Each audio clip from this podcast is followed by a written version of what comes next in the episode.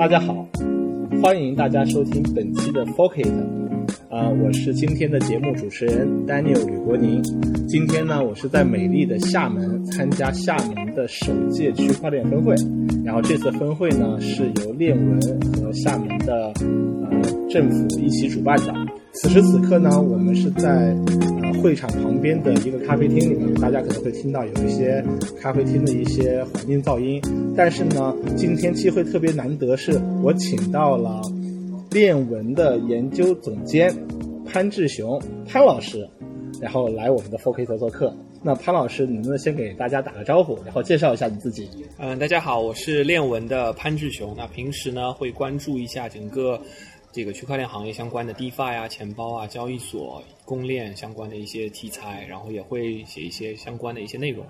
对啊、我跟潘老师呃在线上呢是有过好几次打过好几次交道，我们一起参加过 AMA，你是那个 AMA 的主持人，然后我们有也有视频的一种线上会议，但是我是今天第一次在厦门看到你本人，你比我想象中的要年轻很多，而且要瘦很多，你的那个照片看起来比你真实的这个年龄要看起来要大很多的感觉。对，这两天遇到最多的人就加了我微信之后就说：“哎，你和真人不像。”但那个照片其实是我五年前拍的，当时我觉得这个照片还有点喜感嘛，所以我就一直放着头像五像。年前的啊，就是越活越年轻啊。五年前的照片，然后大家都说我本人比较瘦啊，的确比较瘦。那那潘老师，呃，你在这个行业，呃，应该是从业有我我我感觉你在这个行业从业有相当一段时间了，但是我不知道，你方不方便给我们讲讲你的从业经历？可以啊，呃，那个其实为什么会进入这个行业是契机呢？是在二零一七年初，当时我是在诺亚财富做产品经理，做互联网产品经理，我们做一个私募的交易工具。那当时呢，也这个也了解到了这个区块链，当时想参与一个叫 SIA 的一个分布式储存的项目，想买一下，然后自己想去做一下储存相关的一些支持啊、挖矿啊类似的一些事情。然后呢，就这个去了这个现在已经倒闭的云币网去去买了一些，然后就也就慢慢的了解了 了解了这些事情。当然最早，当然最早差不多在二零一我。当时又去翻了一下，我之前最早买比特，就是最早玩比特币的时候嘛，因为我是一个重度的 RSS 的用户，所以这个有最新的这些 IT 的新闻呢，我都比较关注。那差不多二零一零年的时候呢，我是有一个比特币钱包，然后也领了一些，就是当时的，当时都是免费送的，啊，你只要填个地址就能送了，对吧？对对对然后我也找出了当时的那个地址的那个那个那个那个那个比特币也也都提出来了，然后就卖掉了。啊，当时肯定是无法理解这个东西的价值的，对吧？这二零一零年、二零零九年可能是，然后二零零七年的时候呢，就差不多了解了这个 CIA，然后去买了对吧对，一17七年一七年了解的 CIA，去买了这个以太坊之类的一些一些一些资产。然后当时其实比较巧了，就是这个行业里面有一个一个当时有有 KOL 叫金马，我不知道你认不认识。金马呀，对他现在 EOS 社区比较火，啊，我可能他当时和我们是和我当时是一个团队里面的啊、哦他当时是在做一个小蜜圈，然后和李笑来关系非常好，哎，好神奇啊！我有印象吗？我是我其实是 认识李笑来，啊、呃，虽然笑来老师呢，嗯，现在在圈内不是很活跃对，但是在一七年，在一些以前的时候的话呢，其实他是还是挺活跃的，包括你前面提到的那个已经倒闭的交易所。云币网，你知道云币网的第一版本是谁做的吗？貔貅是吧？叫对的，呃，是貔貅的这个核心开发者之一呢，就是我我本人。哎呀，好尴尬呀！是都用过你们东西啊？对，但是后来就是因为各种原因吧，他现在后来云币网没有继续下去。嗯嗯、但是这都是后话了。然后，但是我还没讲完。一零，年的时候你就接触了比特币，对，对对，我的天哪！你继续讲。这是比较早的啦。对，然后然后这个当时是金马和我这边是一个团队的，当时他也是诺亚和我们一起的一一个一个同事。然后他当时和李笑来老师关系不错，他李笑来当时是在这个叫得道上面开了一道叫财富通往财富自由通之路。往财富自由之路。对对对对，金马当时是在李笑来下面每一期都是回回复第一个的，然后呢，他就以此积累了粉丝，然后建立了自己的自媒体，然后在小蜜圈上建立了一些自己的粉丝群体，而而且很多。为什么我会知道呢？是因为我们老板和他，他当时都是一个老板，然后呢就和我们讲这样这样的一件事情，然后我就想想说，我也可以试一下。然后我也就去小蜜圈做了一个这样的一个自媒体的事情，然后做了差不多半年时间，也也积累了几百个这种粉丝。嗯，潘老师现现在还在运营你的现在的小现在没有时间运营了。哎呀，哎呀，你要是说，哎呀，我还在运营啊，我就说，那潘老师，你一定要把二维码小明群的二维码给我们，然后我们稍后给你打个广告，然后给你帮你拉粉呢、当时就做了一年嘛，然后当然这些这些这些朋友还在，还在我们微信群、微信的微信微信朋友、微信的组里面，但是大家也就普通的聊聊这个现在的一些项目啊。然后差不多做了一段时间之后呢，呃，当时是在使用这个行情工具，我觉得行情工具呃当时都不太好，Coin Market Cap 可能更新的速度也比较慢，所以。呃，关注到国内有一个叫 MyToken 的这样的产品，然后他们正好也在招产品经理，然后我就写了一封邮件给他们，嗯然后就八一七年底和他们联系，然后一八年初就加入他们，做了差不多一年时间的产品经理，然后在一八年 MyToken 被收购的时候呢，就出来了啊，然后就休息了一段时间。提到买 token 啊，其实买 token 在圈里面还是一条挺知名的一个产品，然后我觉得知名度可能跟 M token。就是很多人都知道这两个产品、m token 和买 token，然后你加入买 token 做对。呃产品经理，那你知不知道 鄙人不才，鄙人曾经是啊 M token 的对，我鄙人我我自己可能啊，我自己曾经是 M token 的联合创始人，嗯然后也参与开发了 M token 的第一版，嗯嗯，但是我很喜欢买 token 这个产品，然后我也我也我我在给别人推广 M token 的时候。也听到了一些人啊、呃给我们提了很多建议，说你看买 token 怎么样怎么样怎么样。当时哎买 买 token 最以为傲的就是就是它的行情做得非常好。嗯，是。哎，我你们花了非常多的精力来把行情做得好，因为二零一七年底到二零一八年初是 ICU 爆发的时候，嗯我们就非常想想得清楚的一件事就是上资产的速度一定是行情工具的最大竞争力，所以我们就是很大精力是在做这块事情的。哎，其实你这个你这个你这个切入点很有意思呀。我现在想想觉得好有道理，因为当你用一个钱包的话呢，你在钱包里面去做资产的操作、做资产的签名、转账、收款这些操作肯定是低频的，嗯，但是看行情这件事情是高频的。是，然后我们从互联网出来的所有的产品经理都有一个概念，就是一定要用高频去带低频。嗯，所以说你用一个行情去拉动一个钱包的资产管理的用户，这个道理其实是非常 make sense 的。嗯，是，当然这套其实是我们当时买 token 的这个 CEO Larry 整体来考虑的一个大的战略方向，所以我们当时是把上币这些事情放在最优先级的一件事情里面，嗯。啊，因为用户的需求真的很很刚需，你说你一八年之后就休息了一段时间之后，一九年一九19年一九年之后的话，稍微休息一段时间之后，会是怎么样一个机缘会让你加入到链文呢？其实是当时去了另外一家公司，嗯，当时因为买 token 被收购了之后，有另外一家公司想要做买 token 相相类似的事情啊、因为他们当时也想收购买 token，没没收购成功，嗯，然后我就去那边做了一小段时间，在当时在那边的时候，因为买 token 这套东西是我非常熟的东西，我不用花太多精力去想新的东西，所以呢，就是会调研一些新的方向和一些新的一些行业的一些，就是把怎么把行情工具做得更好啊、然后就调研了很多新的东西，然后在调研的过程中呢，发现有一些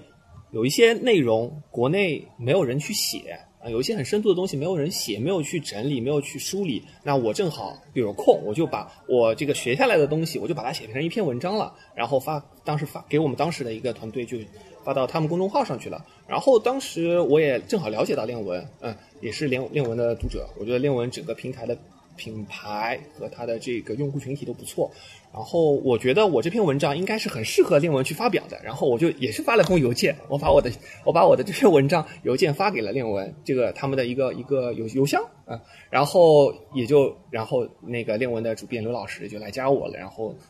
就就这样你们就聊就认识啊？对就认识了当时啊，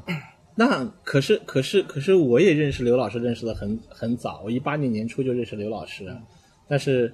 你以研究总监的身份做 research 相关的，就是在媒体这边做行业行研的这个身份的话呢，拿到这个 title 的话，一定有肯定有过人之处。我就在想，你是怎么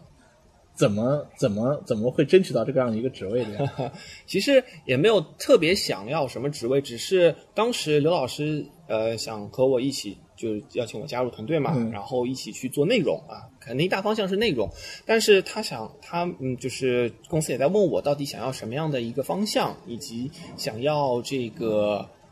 呃，你就是你未来对自己在这个行业里面的一个定位。我说我自己的定位是我比较想做 research 相关的一些事情啊，就是去可以静下心来去看一些新的东西，然后把它整理出来，写成内容给给大家看到的啊，无论是公开或者非公开的，对吧？那我把我的这个想法和老和这个这个刘老师说了嘛，然后他们也非常支持我，然后就给了我这样的态度。嗯，反正这反正这个地方我们在讨论刘老师啊、呃因为认识刘老师认识了好多有两年多了，一八年到现在，嗯，平时相处也非常好，也非也有非常多的机会能相处，所以刘老师在我心里面有一个很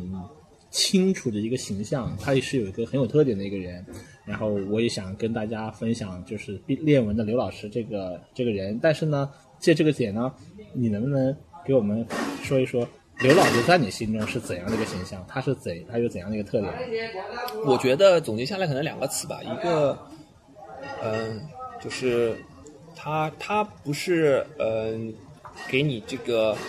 给我至少不是给我布置工作的，他是来支持你的，就是你想做哪些事情，你想清楚你要做什么事情，然后如果遇到了问题，他来给你支持的，supportive 的那种，嗯这是这是第一个关键词。嗯第二个关键是 resourceful，就是特别有资源。嗯，他因为我之前是经常是自己蒙在自己做自己项目里，我是不和行业沟通、接触、交流的啊。然后，但是因为这个要做这个现在媒体这样的一个行业，你没办法，你必须要去接触这些项目、这些人。因为而且另外一个问题就是，有些有些内容，呃，你可以从在文章上看到，有些内容呢，你需要沟通聊出来的啊、人家不一定会写出来啊、所以很多信息都是一手的，要一手和和人家去问的啊、去去沟通的。所以刘老师在这个 resource 方面，就是人人的这个资源方面，也给了我们很多支持。嗯，啊，你这个视角完全是一个内部视角。我给你给一个我我观察刘老师的一个外部视角，嗯是这样的，嗯，我觉得特别有意思。嗯，我们这个行业的话呢，其实，在就是在做新闻媒体，我觉得经历过可能至少不止一个阶段，就是有相当长一段时间的时候的话呢，我们自己缺乏有就是缺乏有这些这些记者或者这些作家或者这些报道的人，能去写出一些有深度的原创的一些内容。我们主要呢都是去关注海外的一些媒体发表的一些信息和一些国外的一些不管是 KOL 还是那些 thought leader 写的那些内容，然后把那些内容消化、整理、搬回来，或者直接全文翻译过来。但是在这个过程当中的时候的话呢，嗯，你会发现在国外的这些 KOL 其实有不同的圈子的。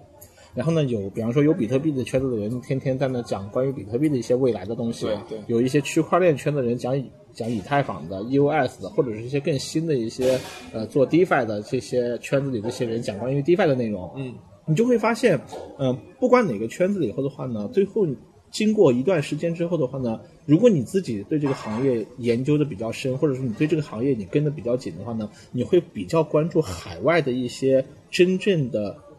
有非常深的思想深度的一些人。这些人呢，他们他们就是有高产，他们的内容质量就非常高，而且他们都是。用我说一个词叫，他们都是未来主义者，嗯，他们都不是跟你谈今天的什么东西，他们喜欢跟你谈一些他们理解的和期待的那个未来更好的那些区块链的，不管是商业场景、应用场景还是技术潜力这些，还有一些一些新的一些一些可能性和机会。是的，久而久之的话，你会特别喜欢关注一些具体的一些人。等回过头来以后的话，你再看哪些文章会被引入到国内，嗯，然后你，我就是典型的来来去回回，来来回回，最后我会主要关注在练文，因为我发现练文上面所追的这些，我之前所追的那些海外的这些 thought leader 的这些这些内容和文章，最后在练文上都能找到，嗯，整理的非常好，翻译的非常高质量，嗯。嗯，甚至的话呢，练文迫使我放弃掉了一种习惯，就是经常我们内部圈小圈子里也好，我们我们内部的这些 Twitter 上也好，大家互相传的一些很重要的一些呃 media 上的一些文章，嗯，我们都是第一时间去完整的去看、去阅读这些文章的英文版，然后去去去消化他们里的那些核心的那些给前端的那些东西。这个习惯被我放弃掉了。的原因是，一般时间你第一时间看到有一篇这样的文章流传出来之后，你大概率打开链文，翻译稿已经给你准备好了，嗯，如是如此之快，如此之精准，我就很惊讶。然后我就通过各种渠道去问我说，为什么这些文章都会被列文选中，并且第一时间翻译好，还做的这么到位？大家都不约而同的说，这都是刘老师人，是好厉害，好厉害。然后我就，对这这这个角度其实我没说啊，但是这的确是就是。嗯，我觉得这是二零一八年到二零一九年链文能能品牌起来的最重要的一个因素。我也这么认同，真的是。所以，所以你前面给的两个关键词，一个是 resourceful，一个是 supportful。那我想给一个关键词，就是 taste，嗯，它的品味是非常好，所以我会推荐，就是大家去关注，呃，刘老师所。所甄选的这些优质的内容非常值得关注。然后，如果你跟我一样，或者你跟列文一样都喜欢这些文章，说明你是一个具有区块链未来主义未来感的那个人。嗯。其实我觉得可以，就可以把它认为是 cypherpunk 或者是 geek 的这群人吧。对对对，哎，可是可是你自己的角色是做 research，而且是做研究嘛。然后呢，而且好像从一你是从一九年到现在对吧？一九年年中对年中，其实时间也不短了，一年多。说说起来也不短了。坚持做一年多的话，因为我是看了很多你写的关于一些，比方说 Layer Two 啊、DeFi 啊相关的一些，真的很有深度的一些分析和研究的文章，我对你写这些文章印印象非常深刻。所以，而你自己又非常专注做这件事情不短的时间，你其实是，我其实很想了解，就是你是平时怎么做 research 的？然后呢，你做的这个 research 的话呢，给予至于你会有什么样的影响？嗯，其实这个可以从最早开始说了，就是。嗯，其实从差不多二零零八零五年零八年开始的话，我就有这个用 RSS 的习惯。其实这是我们信息收集的第一步，就是 research 的第一步了，对吧？嗯，这个就是因为这是长期养养成的一个习惯，所以这个也就我觉得也是可以可以可以现在做的这样的一个一个基础因素吧。然后。呃，我其实之前为什么比较喜欢写技术类、偏技术类？我觉得不是很很很技术类，因为很技术类可能涉及到什么编程代码什么的倒没有。因为我之前在这个在诺亚财富之前，其实在 IBM 工作的啊，是做也是做项目管理啊，或者是也是做过一一部分技术工作的啊，所以之前背景也是计算机专业了啊，所以就是本身就是对这个行业和这个这个这个这个这个具体的一个一个一个领域感兴趣的。呃，然后涉及到怎么怎么去产出你这个内容，其实，呃，我觉得最关键的是一定要找一些你感兴趣的方向。那为什么要感兴趣呢？其实，呃，因为这个区块链这个行业带给你很多可能性，特别是去中心化 （permissionless） 这些这些关键词，我是。真的是非常感兴趣，非常非常认同的，所以这个你才会去挑一些，比如说 Layer Two，因为 Layer Two 它可以解决 Layer One 的一些问题，大家希望它解决这些问题。那你会怎么做呢？我是至少先从信息收集开始，我要去找到所有这个 Layer Two 的这些项目，他们的这个技术手段以及他们之前写过的一些内容。可能我当时做 Layer Two 的这个 Roll Up 的那篇文章，差不多。呃，收集了至少十几篇吧，啊，英文的很多都没翻译，很多都没翻译，嗯，英文的那 Medium 的这些官方的一些材料，然后把它们整理起来，然后先去理解大家到底是怎么做的，然后再去抽象化。因为我之前做产品的，所以这个我觉得就研究的时候，包括写文章的时候，抽象化是一个非常重要的能力，就是你要把大家的一些共同点把它抽象出来，以及他为什么要做的这个原因把它抽象出来，然后把它进行一些整理，最后再进行一些梳理，嗯。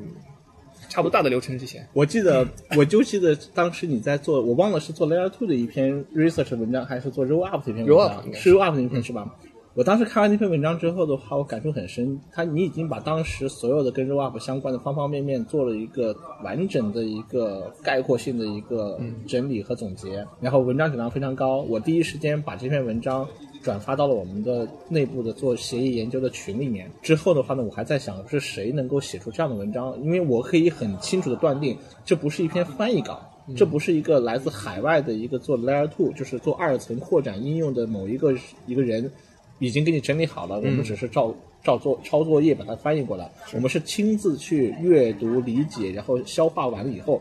然后写的原创性的文章，嗯，最后我是当时看到了，就是作者是潘志雄，嗯，然后呢，潘老师，我自己知道我的，我我大概率是这样的，就是我自己的那个，就是我自己在微信上面大概可能加了，我已经数不清楚有多少群了，所以我一般会有一个习惯，就是如果我想要去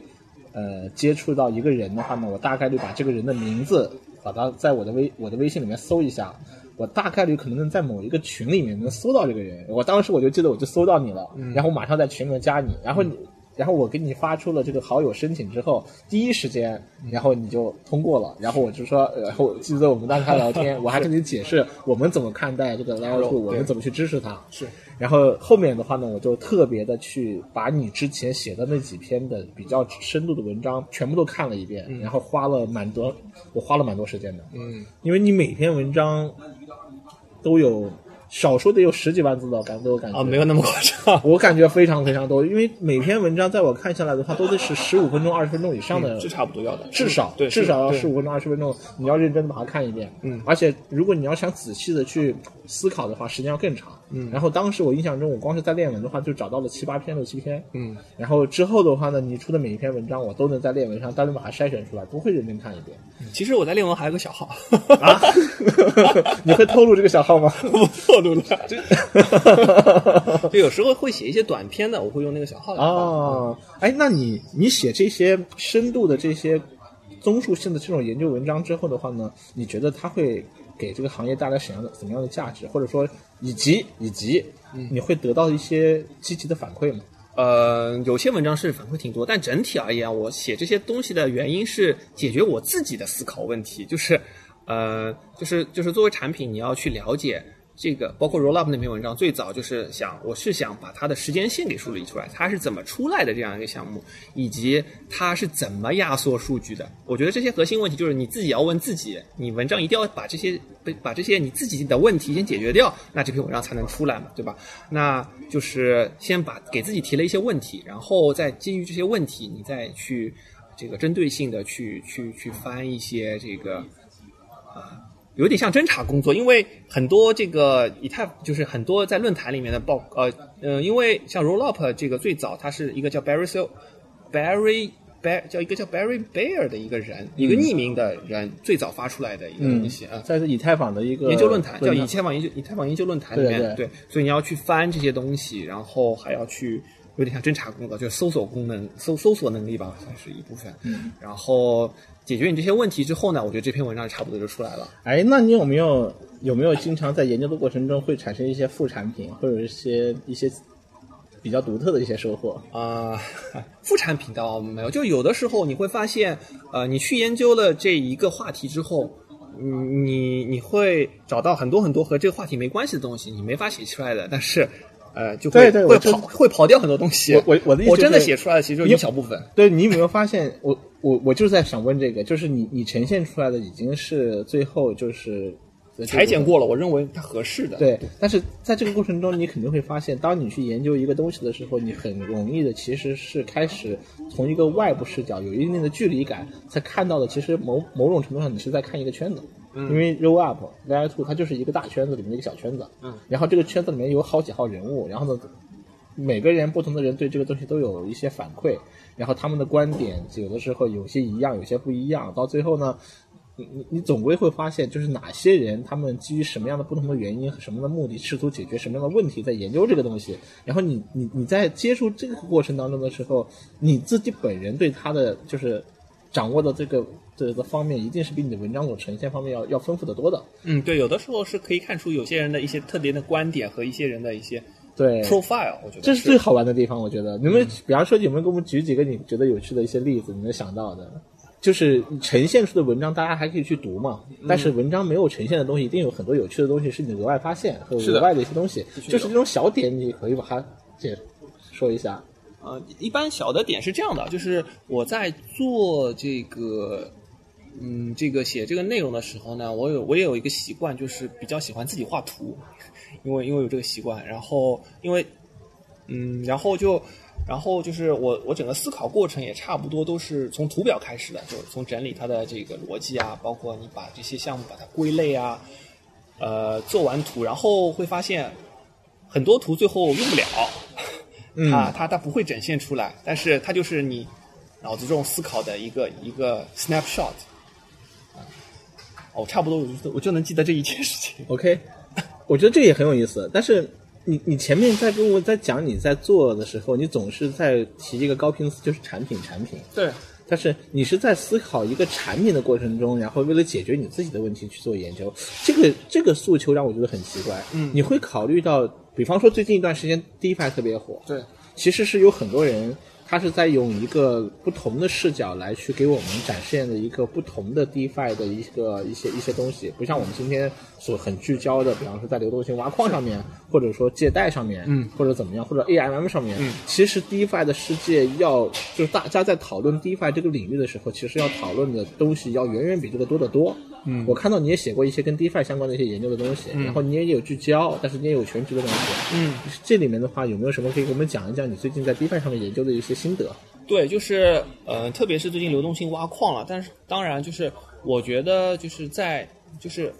就是我们在看到一个新的项目的时候，对吧？就是我会想的是，不是想看它到底是啊、当然它怎么运作是很重要，但是你最终还是要把它抽象出来，要了解到它。到底是怎么赚钱的？它的最背后的这个资金支撑，它的 APY，它的收益率是怎么来的？嗯我觉得这些事情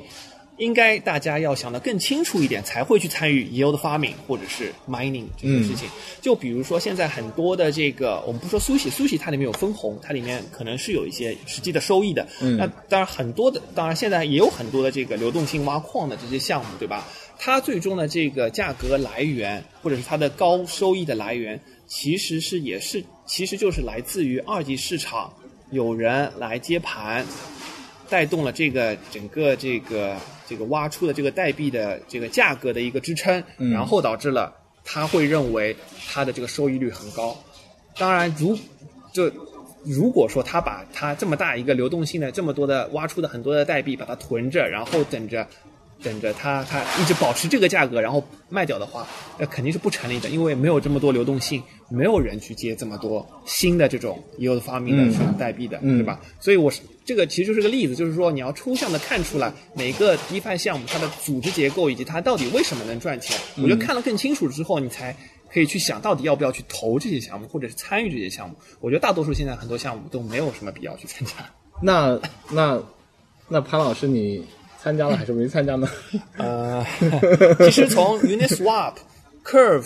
或者是 Balancer、Compound 这些就是非常老牌并且也是可靠的这些项目，我也是会用它们，或者是投入一些 LP 啊、OK OK，其实其实其实我想问的不，我我我并不是想在这个流动性挖矿的这个点上展开讲，因为我看到过你最近一段时间是写过好多关于 DeFi 的东西，嗯，然后我我我现在因为就是电脑没在手边，我没办法打开具体的文章，但是我觉得就是经常会对一些 AMM 相关的东西啊，还有一些所有的这些新出现的这些 DeFi 的，包括流动性挖矿的所有的各种模式，以及流动性挖矿的整个模式，你写了一些文章，在那解释的时候，同时愿意试图把这些原理以一种相对。读者能够有办法能够理解的方式把它给呈现出来，是我觉得目前来讲的话呢，嗯，想要学习和研究 DeFi 的话呢，上到链文上面看你写的这系列的文章的话呢，其实就比较容易获得一个大局观，而且你是在一个很早的早期就把这些文章都提前都已经。呃，研究过，然后呢，分析过，最后呃，用一种更好的方式给解读出来了。嗯，我觉得做这件事情真的好，真的是就是很有价值，而且我是用很快的方式，通过你的劳动成果，用最短的时间，就是我这么说吧，我没有办法花百分之呃很多的时间像你这样去看那么多的项目，但是我只花了其中一点点的时间去研究了你的成果之后，我用了相当于我用了可能连百分之二十不到百分之十的时间，掌握了百分之八十以上的这个领域里面所有的这些这些基础概念技术是吧就是概念，它我觉得它是非常重要的。然后你做这个事情的话，感觉就非常非常的有动力的感觉。是对我我我也比较喜欢做这件事情，就是一方面是呃，其实我之前是非常讨厌金融这个行业的，为什么也也不太喜欢，也没有什么为什么，就是一直没有没有没有，就是最早因为是做 IT 相关的行业的，嗯。然后但进入了诺亚之后，就了解了非常多的公募，并且我也做了这种小贷 P to P 的这种系统，我就当时有也设计做了这些东西，所以对金融这套运作的逻辑是非常感兴趣的。而而且我觉得我们现在这个行业里面能懂金融、能懂能懂 IT，或者是能懂一些这个计算机的这个综合起来的，能把而且能把它讲清楚的人，其实不是很多。对啊，所以我觉得我可以充当这样一个角色。啊，我觉得能把一个从我们专业的角度来看的一个我们我们专业领域里面的我们比较熟悉的一个东西，能够转换成在媒体上给大众能够看讲清楚的这个能力，是一个长期被低估的一个有价值价值被低估的一个能力。嗯，这个现在反而都成了我们各个项目的一种啊、推广的一个瓶颈，就是。我们都不太注重怎么把一些我们认为很重要的东西，用一种很浅显的方式给呈现出去，然后让别人能够理解它的这个价值，还有它的意义。是，嗯，我反正反正我是非常认同你在练文做的这些就是综述性的这种研究的工作和和和这些文章的成果，反正我相信你自己内心也很认同啊。嗯，我还有一种感觉是这样的，我我描述一下，就是你从原来在研究 Layer Two，可能包括研究公链，到后来中间可能有一些其他的一些概一些一些一些领域，然后再跳到 DeFi。也许 DeFi 之后，你还会花很多的精力去研究下一个。比方说，我不知道你此时此刻最近这段时间在研究什么，我不太确定啊，你可以介绍。但是有种感觉，就是花了很多的精力之后，把一个领域搞到从你的角度变得很通融之后，然后好像就拍拍拍拍身上的灰尘，不带走一片云彩，然后进入到下一个领域去了。是我有种这种感觉，所以太跨界了。就有的时候就是我觉得就是一个东西，我觉得我能把它讲清楚就，就差不多，就再深的它其实也就这些原理的东西，就没必要再讲深了。就差不多就 有些有些领域是这样子的。那你你你你因为像 roll up，比如说 roll up 这个东西，它可能现在到这个阶段，也就是这些，它是需要技术去攻克的，它没有，它不是两周就能搞出一个新的东西的，嗯。它可能过个半年，嗯。大家都发了一些新的东西了之后，我们才能更新一篇，嗯。能把它的一些东西就就更新一下，对对对。吧？其实是这样子的一个情况。对，那你你比方说你最近在，比方说你最近正在正在看的是比较关注和正在研究的是什么呢？其实最近，呃，还是比较关注 DeFi 吧，但是方向可能不仅是大家现在看的这些 yield farming 相关的了，嗯。啊，呃，其实呃，我自己去管理我自己这套知识体系的时候，差不多分了很多很 DeFi 里面其实分了非常多的类。对对对我们现在其实就覆盖到了呃交易、借贷啊，可能就最大这两块。嗯，其实 DeFi 里面还有非常多的稳定币，啊，稳定币也算现在也算借贷的一类嘛，嗯对吧？就 MakerDAO 这种，然后其实还有很多，就包括这个呃衍生资产、衍生品，对吧？嗯，合成资产、UMA、Synthetics 这种，对吧？以及这个 gamification 的事情，就是就是有个项目叫 Arweave，Arweave 做 lending 的 land 这个代币的、Arweave 他们出了一个和这个 NFT 结合的一个项目。啊，我觉得这是一个非常有意思的东西，因因为原来像加密猫，它是一个一个凭空通过随机数产生的一个猫，嗯它的价值呢几乎都是被交易出来的，嗯啊，就是我和你买，你和我买，对吧？而且都是各个主体，各个各个猫之间它都是不一样的，对吧？对对吧？但是啊，Wave 做的这个 gamification 的一件事情呢，就是它的这个它的这一只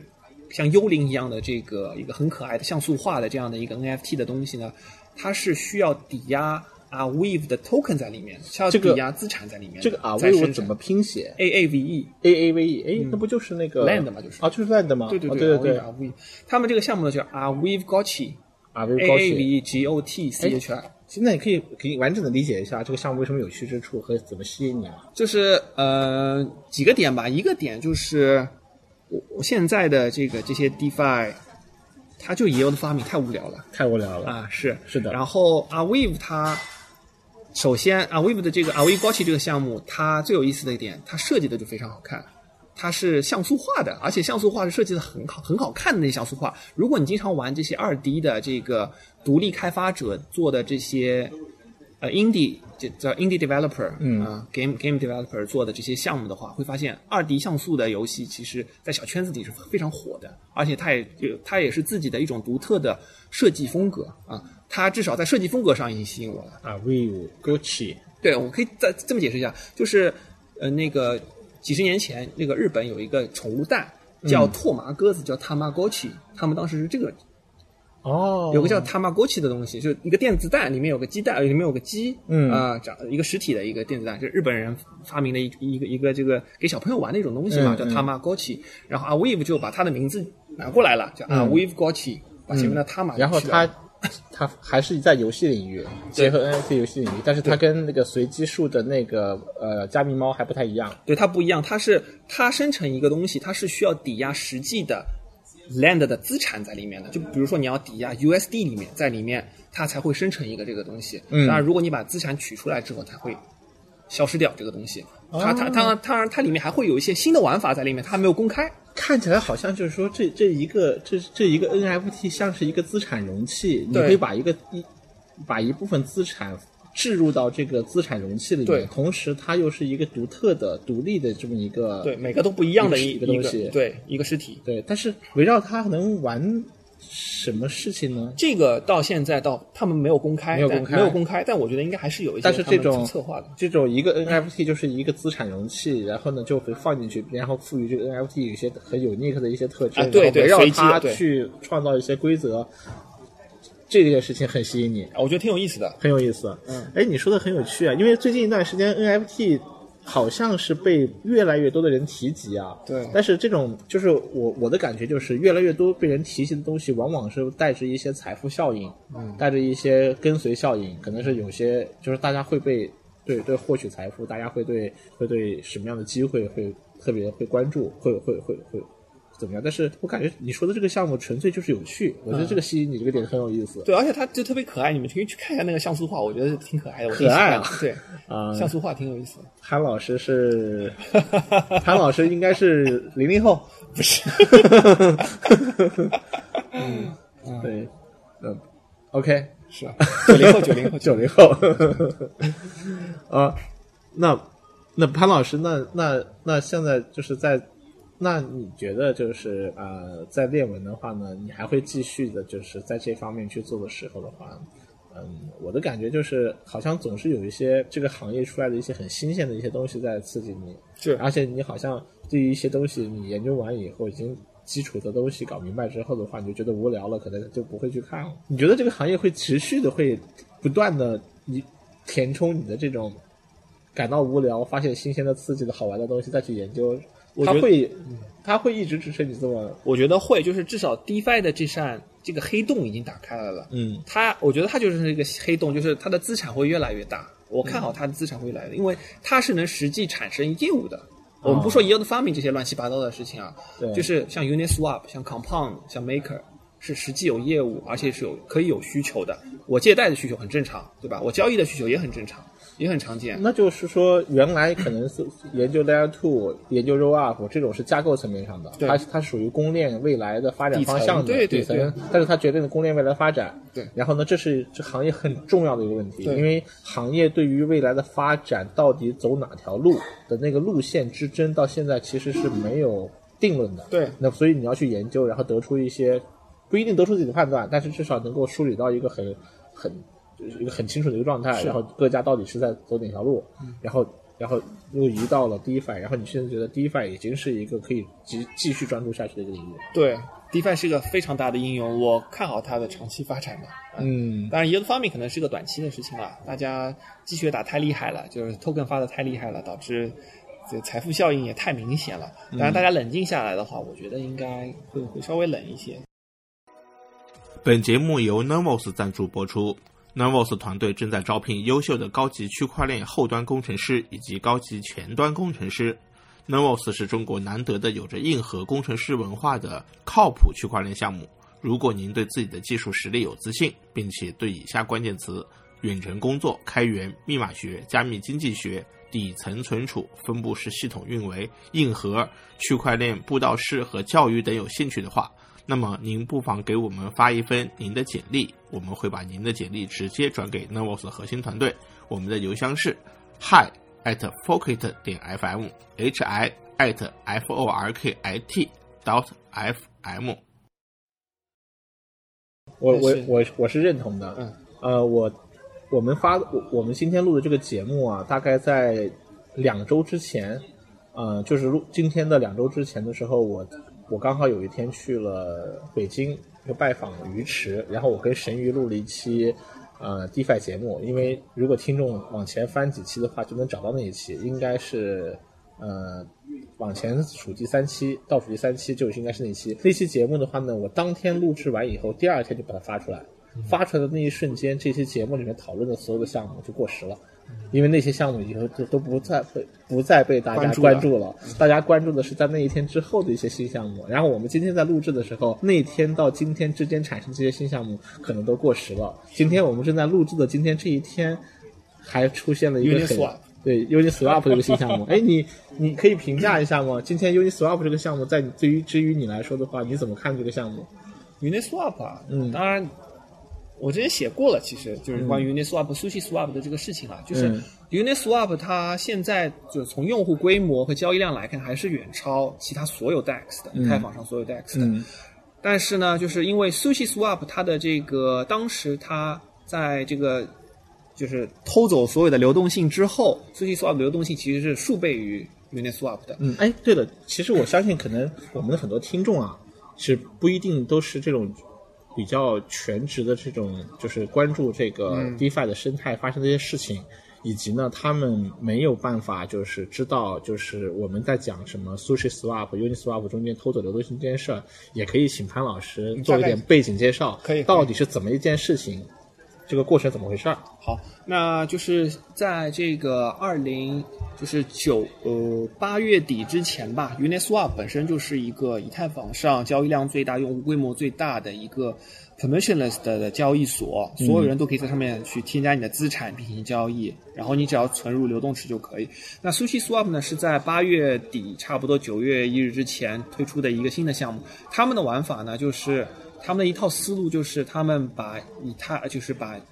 Uniswap 的这个用 Uniswap 用户去抵押你的资产了之后呢，会得到一个 LP token，就是证明你有或你提供了多少流动性的这样的一个一个凭证。对你把这个凭证抵押在 Sushi Swap 之后呢，Sushi Swap 相当于 Sushi Swap 它它拥有了这个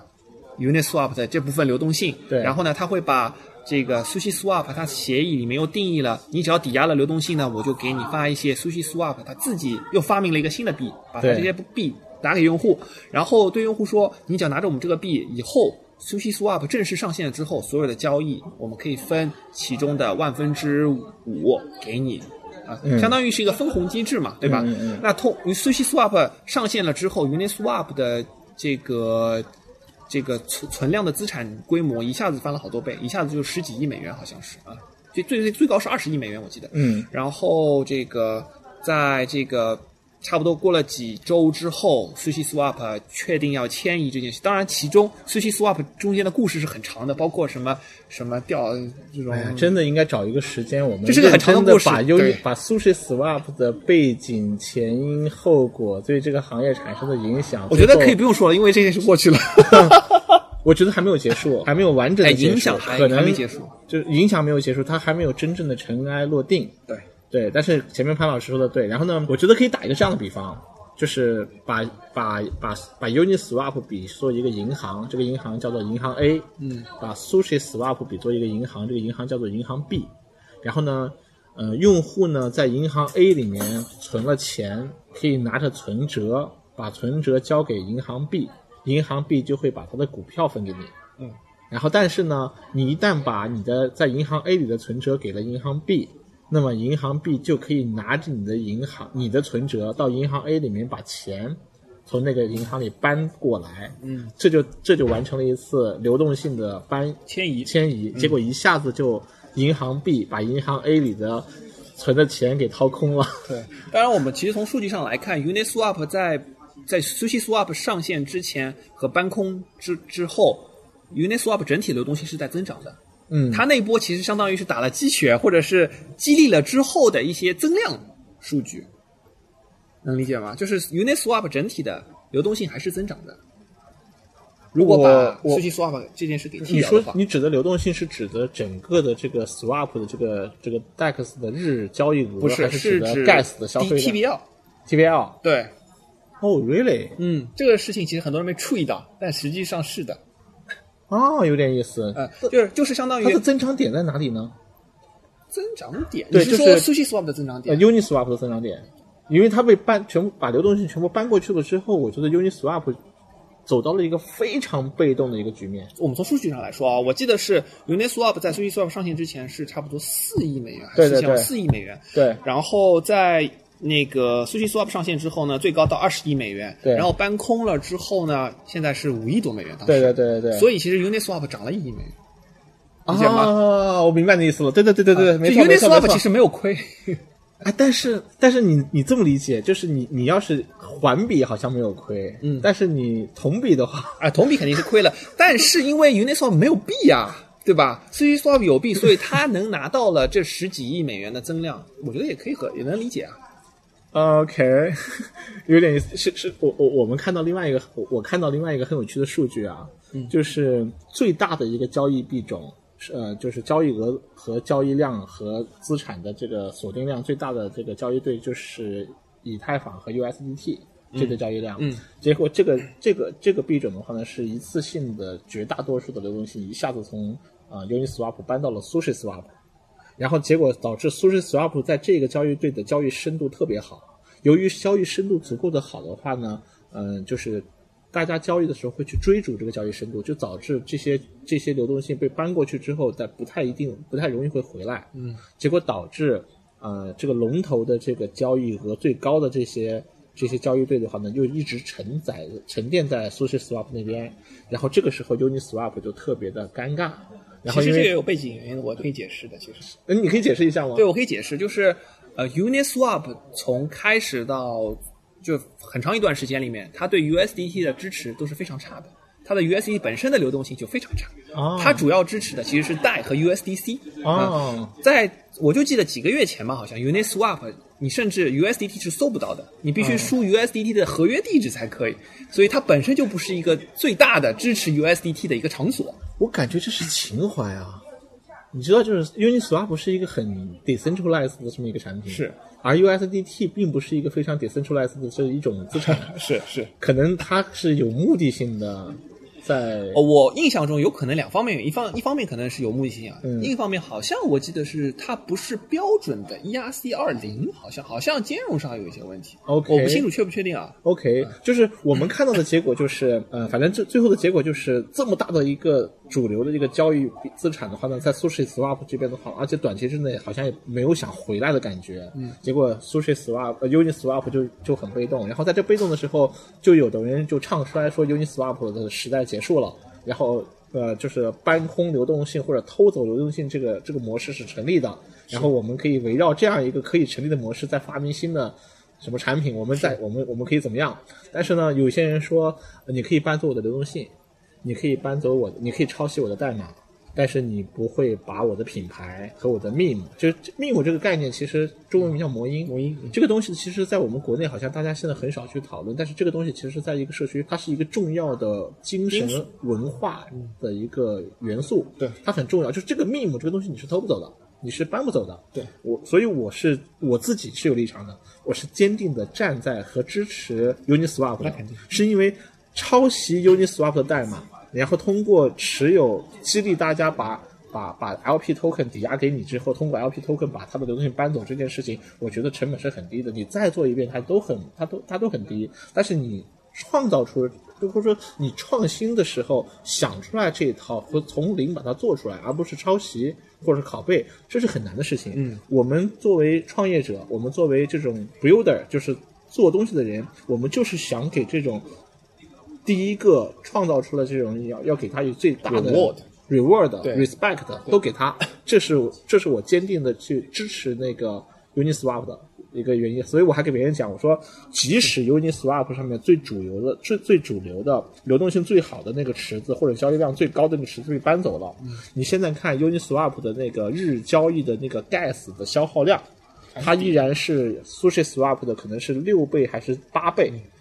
然后最后分析一下，发现你可以把 Uniswap 上面最流动性最好的池子搬走，但是 Uniswap 不光是主，不光是在，就是它在长尾端的这个交易，各种各样的币，就是在在中心化交易所中不存在的，不会被支持的，很难去中心化交易所交易的那些长尾的频次比较低的那些币种的交易，在 Uniswap 上也依然得到了最好的、最公平的。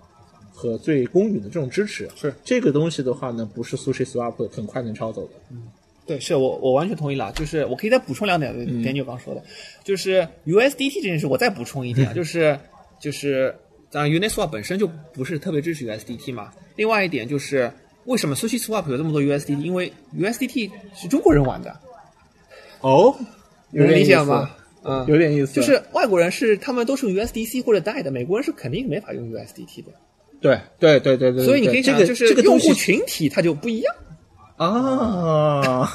这是个很有趣的一个角度啊，对，是因为因为你提到了 USDT 嘛，就正好想到。有点意思，有点意思。但是，然后今天的话呢，嗯，我们看到了 Uniswap 的话呢，也发布了它的治理代币和治理代币规划。然后呢，在今天，嗯，在其实今天是一个整个的流动性，呃，流动性就是流动性代币挖矿的这个整个的这个行业或者整个这些项目，其实走向枯竭的这么一个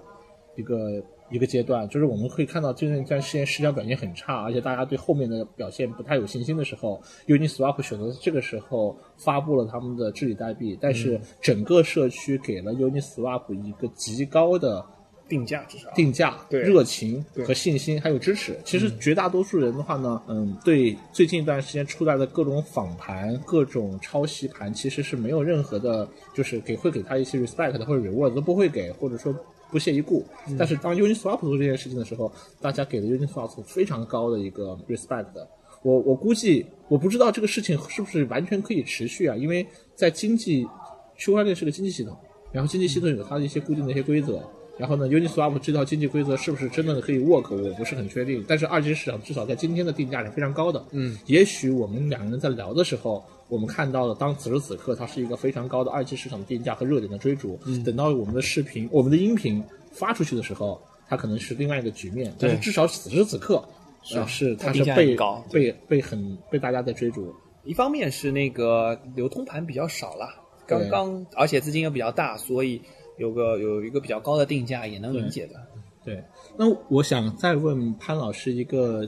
一个一个问题，就是你做了这么多的产品的、技术的、架构的，还有一些这些去去中心化的这种金融的这些这些零零总总这些研究，从你的角度的话呢，你怎么看待区块链的社区？就是我我这个问题问的比较大，我具体想问一下，就是说，其实社区是一个视角，然后最近发生的很多事情的话，你会发现它都是通过社区的方式在往前推的，它不是通过呃，比方说一个具体的一个项目团队配合媒体给大家去宣传和推广，都是被社区推动的事情，然后媒体往往是跟着社区的动向再去做 reaction 做反馈。是，其实这个趋势已经很明显了，因为以前的时候都是可能也许是项目方通过媒体合作想办法把一件东西推给社区，让大家更多去学习和了解。现在这个节奏一下子翻过来了，是我有这样一种感觉。至少在最近一段时间，DeFi 的领域，它的创新点第第一时间都是来自于社区。是我这时候正好要提到一个项目了，当然讲清楚，我我是没没有持有了。嗯，就是我觉得这个典型的项目，它是真的是一个里程碑，它把整个社区业务以及大家的一个共同利益很好的结合在一起了，就是 WiFi。WiFi 这个项目时间比较，它是就是在在区块链领域里面，一区块链的一天可能等于现实中一年，是所以 WiFi 其实是很久了是吗老资格的项目了。我觉得也没有老资格，就是就是 WiFi 它最高可能到接近四个 BTC 的价格了啊，然后它它就是个很典型的一个社区驱动型，而且我觉得是第一次大家能理解一个道里面或者是一个我们组成的一个组织里面，我们是可以找到一些共同利益来推进的，因为之前比如说我们去。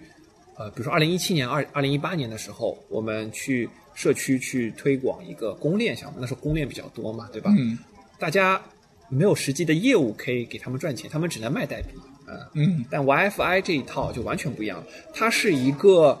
去中心化的套利的工具，大家都在通过它的一套框架来开发套利的工具，大家可以用它来做什么机枪池啊，对吧？嗯哎，这种词其实就是套利嘛，对吧？各种池里面进行套利，然后挖麦提这种逻辑，大家可以都往同样的，就是 WiFi 的持有者，他们有共同的利益，就是大家都持有这个代币，我们发明了更好的套利工具，更多人会把资金拿过来，然后呢，他们套利的这个收益呢，我们又可以进行分红，大家的共同的利益也非常的明确，所以我觉得这个项目是彻底颠覆了之前的社区和现在的社区。YFI 的创始人，你有没有特别的花点精力去研究过？叫 Andre Andrew Conje，对，能不能给我们介绍一下你你在看待这个项目或者说有些什么特别的感觉和感受呢？我熟悉了解他其实是差不多今年三月的时候吧，呃，那时候正好写一个叫 Curve 的一个项目，嗯啊，Curve 是一个稳定币嘛，当时呃，Curve 是稳定，Curve 我觉啊得我不是稳定理解它是稳定币的交易协议，对，它是一个对对对对稳定币的交易协议。对对对，那个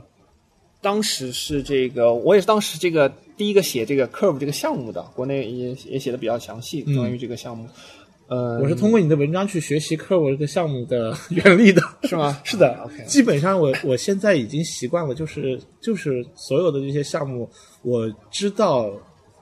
到练文去看谁的文章，可以用最短的时间内搞明白这个项目的内核，而且得到的信息是被经过筛选的，而且是接近事实的，所以我也不用解释了。是，就是当时在了解 Curve Curve，当然真的是非常有意思了。它它也是 AMM，也是 Uniswap，但它切入的点非常有意思，它就是只切入两几种价值相对稳定的币之间的兑换，解决这样的一个问题。啊、所以当时我们看到这样项目之后呢，我们就就觉得特别有意思，想把它把它讲清楚，它为什么有意思，就写了这样一篇文章嘛。当然，当时运气比较好，就也不能说他们运气比较比较差了，就是正好遇到了一次黑客攻击啊对对对主要是想把这次黑客攻被攻击的，也不是黑客了，就是被攻击的这件事情把它给讲清楚。那当时呢，三月份左右呢，我就查，就当时我就直接联系到了 Andrew，嗯呃和他聊了一下这个。呃，为什么了解他呢？是因为他当然不是 Curve 项目直接的这个负责人，对他只是喜比较也当时他当时也比较这个喜欢这个项目，就是也是对外做一些沟通啊，所以他他就是我当时就直接就联系他，问一下这个 Curve 当时到底发生了什么问题，嗯，然后他给了我很多帮助，他告诉我这个他当时写了大概好几篇文章解释这个为什么被攻击，嗯我当时一篇每篇都在看，然后我去算，然后就是算了感觉数字就不对，然后我也就问他，然后他他告诉我。的那篇那几篇文章的确有几个数字写错了，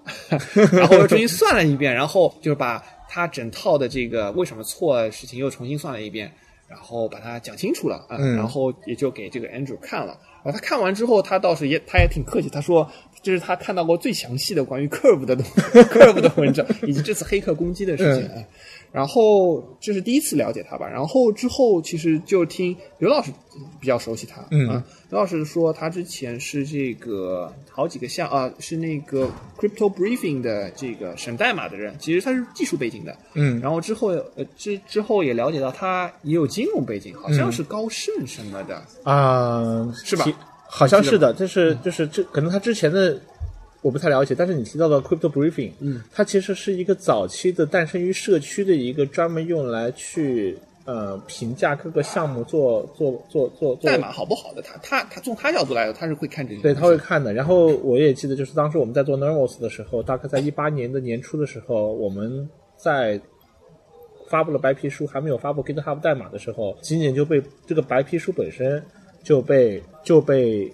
Crypto Briefing 给做了一次评测。然后 Crypto Briefing 给了我们的白皮书一个不错的、非常高的一个评价，但是呢，他最后给我们一个总分总给的不高，给的不高的原因是，呃，我们的 GitHub、我们的社区、我们的其他的一些方面，当时还没有还没有去做，还没有去准备好，所以他不能给我们高分。但是他也说了，他解释了当时为什么这些减去扣分。但是如果的我们补上了我们的 GitHub 上的一些代码信息啊、社区的一些信息啊和一些其他的一些什么融资的信息啊什么的，他还会重新去修正这个分数。之后也帮我们修正了这个分数，甚至在我们在做呃。第二轮的这个 CoinList 上的这一轮的时候，他们 Critical Briefing 也正式参与进来，而且一直就跟踪报道我们，所以我们跟 Critical Briefing 是很熟的。而且当时在我们还没有做宣传的时候，Critical Briefing 是通过什么渠道能看到我们这个我们的 Novos 这个项目的白皮书的时候，就是给给报道的时候，我都非常感激他。然后我跑去调研，我跑去调研这个这个这个机构 Crypto Briefing 这个机构，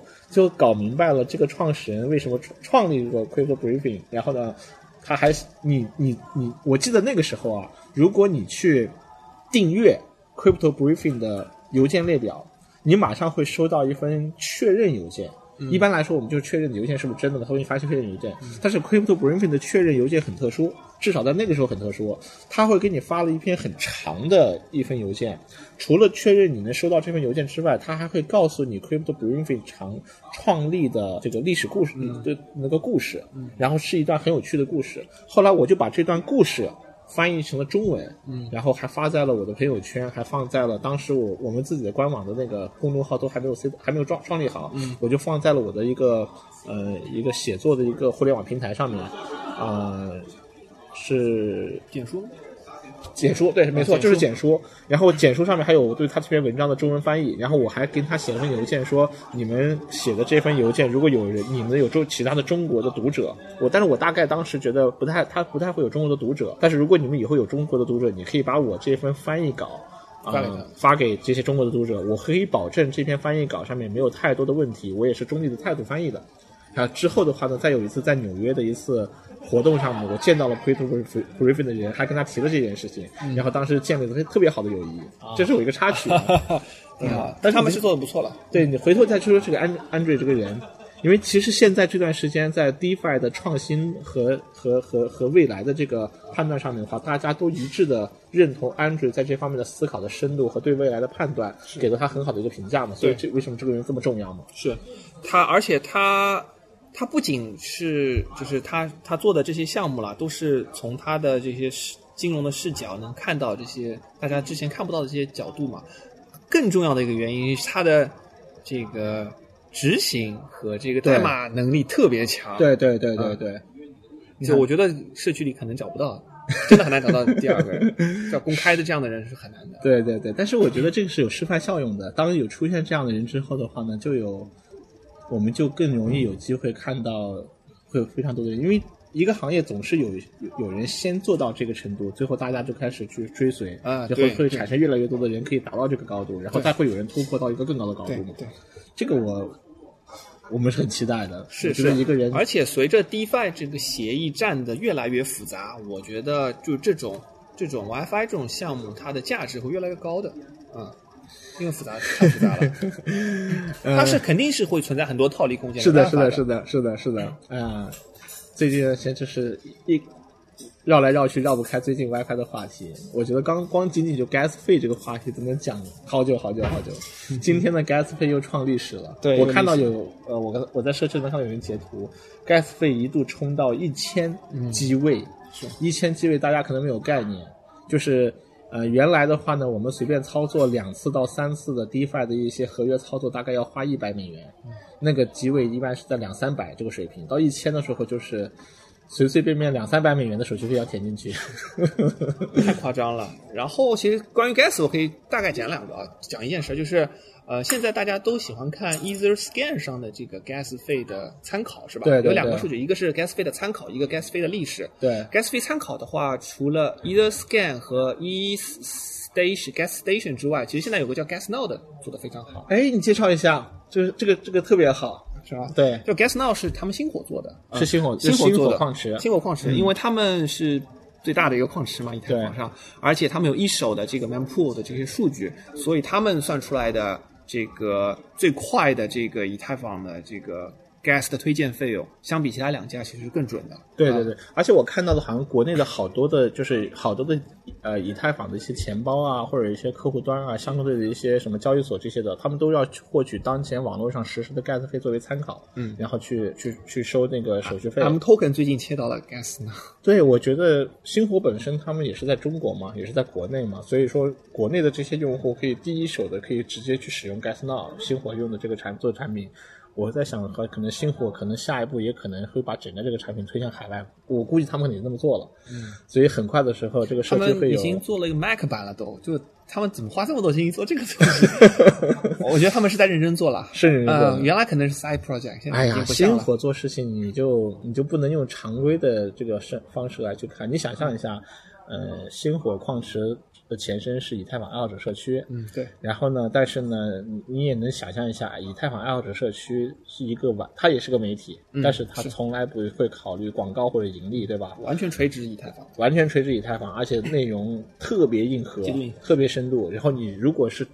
就是严肃的以太坊的这种研究者，你不太可能绕过不去看以太坊爱好者社区的文章。是的，而且文章质量极其高，然后里面又有还而而且有很多原创的文章和原创观点，是。尤其是阿健老师对。负责的一些对做做有机会我去采访阿健，我跟他很熟啊、但是星火从一六年创立至今的话呢，其实最后的话，哦不，以太坊爱好者社区从一六年创立至今的话呢，最后我相信一直是星火给予以太坊爱好者社区最很高的支持。但是这种支持的话呢，其实是非常社区化的一种 contribution，它不是算回报率的。是的，是的。所以这种事情的话，我觉得才是社真正社区精神的事情。而且能想象到，星火最近肯定赚了很多，以太坊都贵成这样了，谁是最大受益者？是吧？呃但是你没有，你你你这么说的话，我觉得这是公平的事情。你想象一下，我没说不公平你想象一下，一八年、一九年以太坊很凉的时候，被大家嗯、呃觉得说已经 ICU 都过了，过时了，过时的时候，你想想以太坊价格可能非常非常低迷的时候，是是星火也坚持下来了。对，是的，然后我们我们经常说我们看到贼吃肉，对吧？你得看知道贼吃其实也挨打的。是是。哎呀，这么说星好星火不太好。呃，反正真的，Gas Now 真的是非常推荐，对，非常推荐，非常非常推荐。希还有一个望他们把这个产品推向海外，是让全世界的人来用。还有一个我可以再提一下，就是大家在看历史的时候，不是用 EtherScan 的这个平均值来看历史吗？其实现在有个更好的，就是我用那个 Blockchair 的这个 Medium 的这个 Gas Fee 来看历史，我觉得更准。呃而且 Blockchain 的 Blockchain 是一个浏览器嗯啊、然后它做了一个每天帮你计算中位数的 gas fee 的嗯呃工具，它比这个算平均值更好，因为 gas fee 是一个波动很大的东西，它没法用平均值来算。对，但是话又回说回来，就不管他们算的多准，算的多好，只要以太坊上的生态持续的这啊，么就还是很高嘛，是然后我们就 就只能说这个费用实在是贵的，太贵了，是 实在是太这个问题。题跟两三年里面肯定解决不了。啊，对对，呃，也有这个觉悟吧。但是我但是我觉得这么高的一个手续费的话呢，其实给大家了一个一个新的视角来去理解手续费这件事情。嗯就是因为你这个交易本身特别重要，特别有价值，所以你对就是得给这么高的手续费。它就是个昂贵的结算层，昂贵的结算层对我是这么理解以太坊。但即使 是这样的话，它依然维护了一个很、很强大的、很安全的一个去中心化的这个网络。嗯它就是得要这么贵，它做的事情的这个价值要远远高于它手续费的支出。对，所以没价值的 DApp 就被淘汰了。啊，但现在是这样。但是不能这么说没价值的 DApp，就是说非 DeFi 的 DApp 对对，就都被是淘汰了。对对对对，就是不能承载价值，目前没有承载价值的 DApp，它就没法在以太坊上运作。对嗯，这是被逼的啦，也不是本身这个。对，这被逼的，所以是其实也是大家去努力的去以各种各样的方式和角度，包括改进以太坊也好，包括在以太坊之外创建新的一些公链啊。我说，比方说 Novos 做的事情，然后我们也试图在用我们的方式去解决，更好的去解决问题，通过 Layer Two 的方式扩展去解决问题，提供更好的、更低廉的手续费、更大规模的交易结算的效率，同时也要保证资产安全。这个事情的话呢，会一直不断的迭代下去。没错而且特别好。然后，哎，我们其实今天也聊了很多了，我就可以把话题说在这儿，挺好的。然后呢，我们的那个呃保留节目，就是 Focus 保留节目呢，就是最后的一个嗯 pick 环节。然后呢，我们会给大家推荐一个嘉宾的推荐。然后呢，我不知道今天潘老师你会给大家推荐一个什么东西？我我我想推荐的是最近这个呃非常改变我这个整理材料和整理这个这个思维的一个工具吧，叫 Roam Research。我不知道有没有嘉宾推荐过。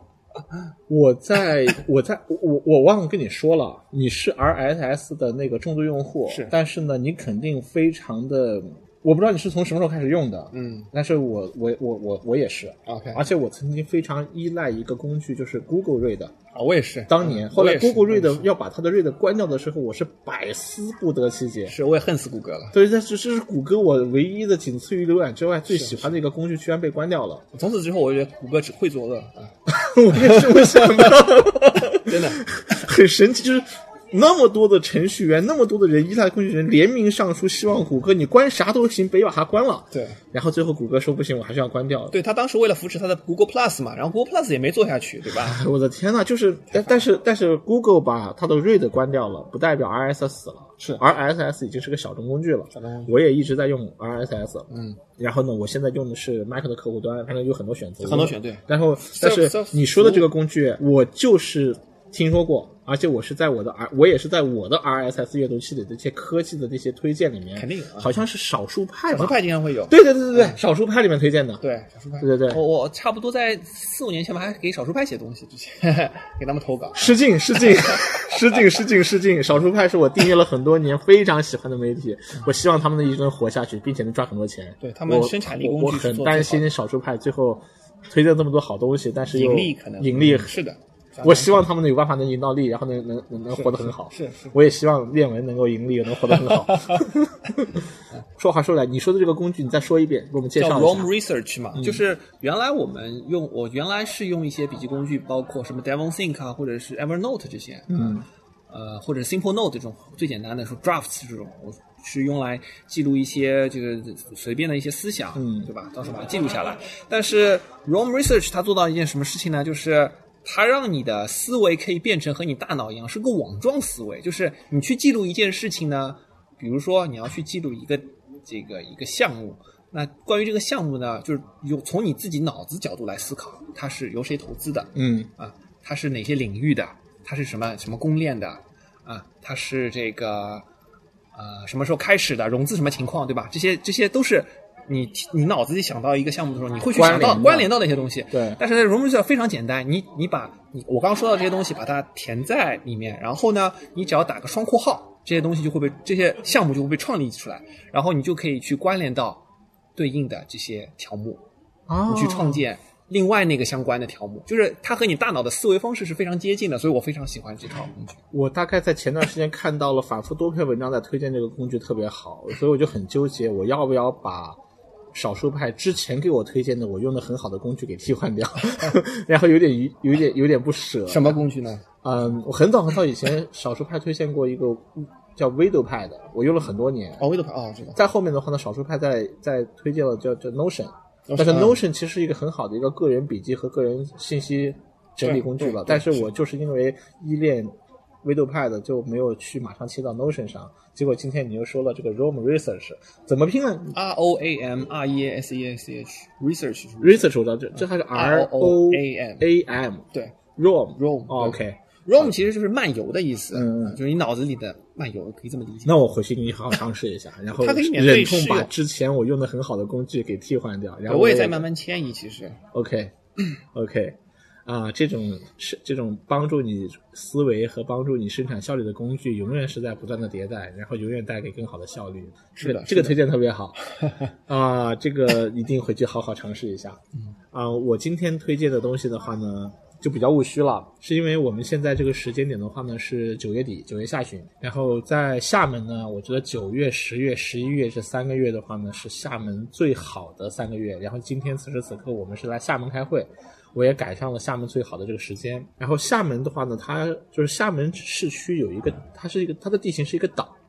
然后这个岛呢，其实它的面积并不大，然后我们当地人把这个叫岛内，有很多人其实已经为了去生活，已经就到岛外生活了。可是厦门的岛内呢，其实是非常干净、非常漂亮，而且它它是它不是叫它是它一圈都是海，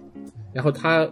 这它厦门呢围绕着这个大海的话呢，就建了一整圈的环环岛路环岛路，而且环岛路特别有特色，它有机动车道，还有人行道，而且那个人行道的话呢，是你可以在上面骑自行车，也可以在上面环岛跑马拉松，你也可以在上面漫游。嗯，我在厦门待的这两天呢，每天晚上的九十点、十一点，就是不管多晚，我都飞我都我都我都从酒店出来，然后呢，我就走到最近的海边，然后就环岛开始走，然后听海浪的声音，然后看厦门人这种在海边散步悠闲的这种状态，然后再看厦门的夜景，以及感受这种温度大概在二十七八度、二十八九度，不冷不热的，并且吹着海风，给我感觉就是非常非常的惬意。所以我每天晚上都愿意到外面去慢慢的散步一个多小时。我觉得这是我一天当中为数不多的轻松的享受的时刻。因为我们搞区块链实在是节奏太紧了，对我们要时刻关注社区，时刻关注我们的朋友圈，时刻时刻关注各个消息源，时刻还关注我们身边做的事情。然后每天晚上这段时间的话，非常非常享受。所以我今天的推荐的话，不是一个东西，我今天推荐的就是你要是有机会的话，能在厦门最好的时间，然后的傍晚，然后沿着厦门的海边，能够去散步，然后你去感受厦门独特的这种很很让你感到很轻松、很惬意的这样一种呃散步的这种感觉，这是我今天给大家的推荐。好，谢谢潘老师，我们今天聊得好开心，呃，谢谢大家，谢谢 Daniel 嗯。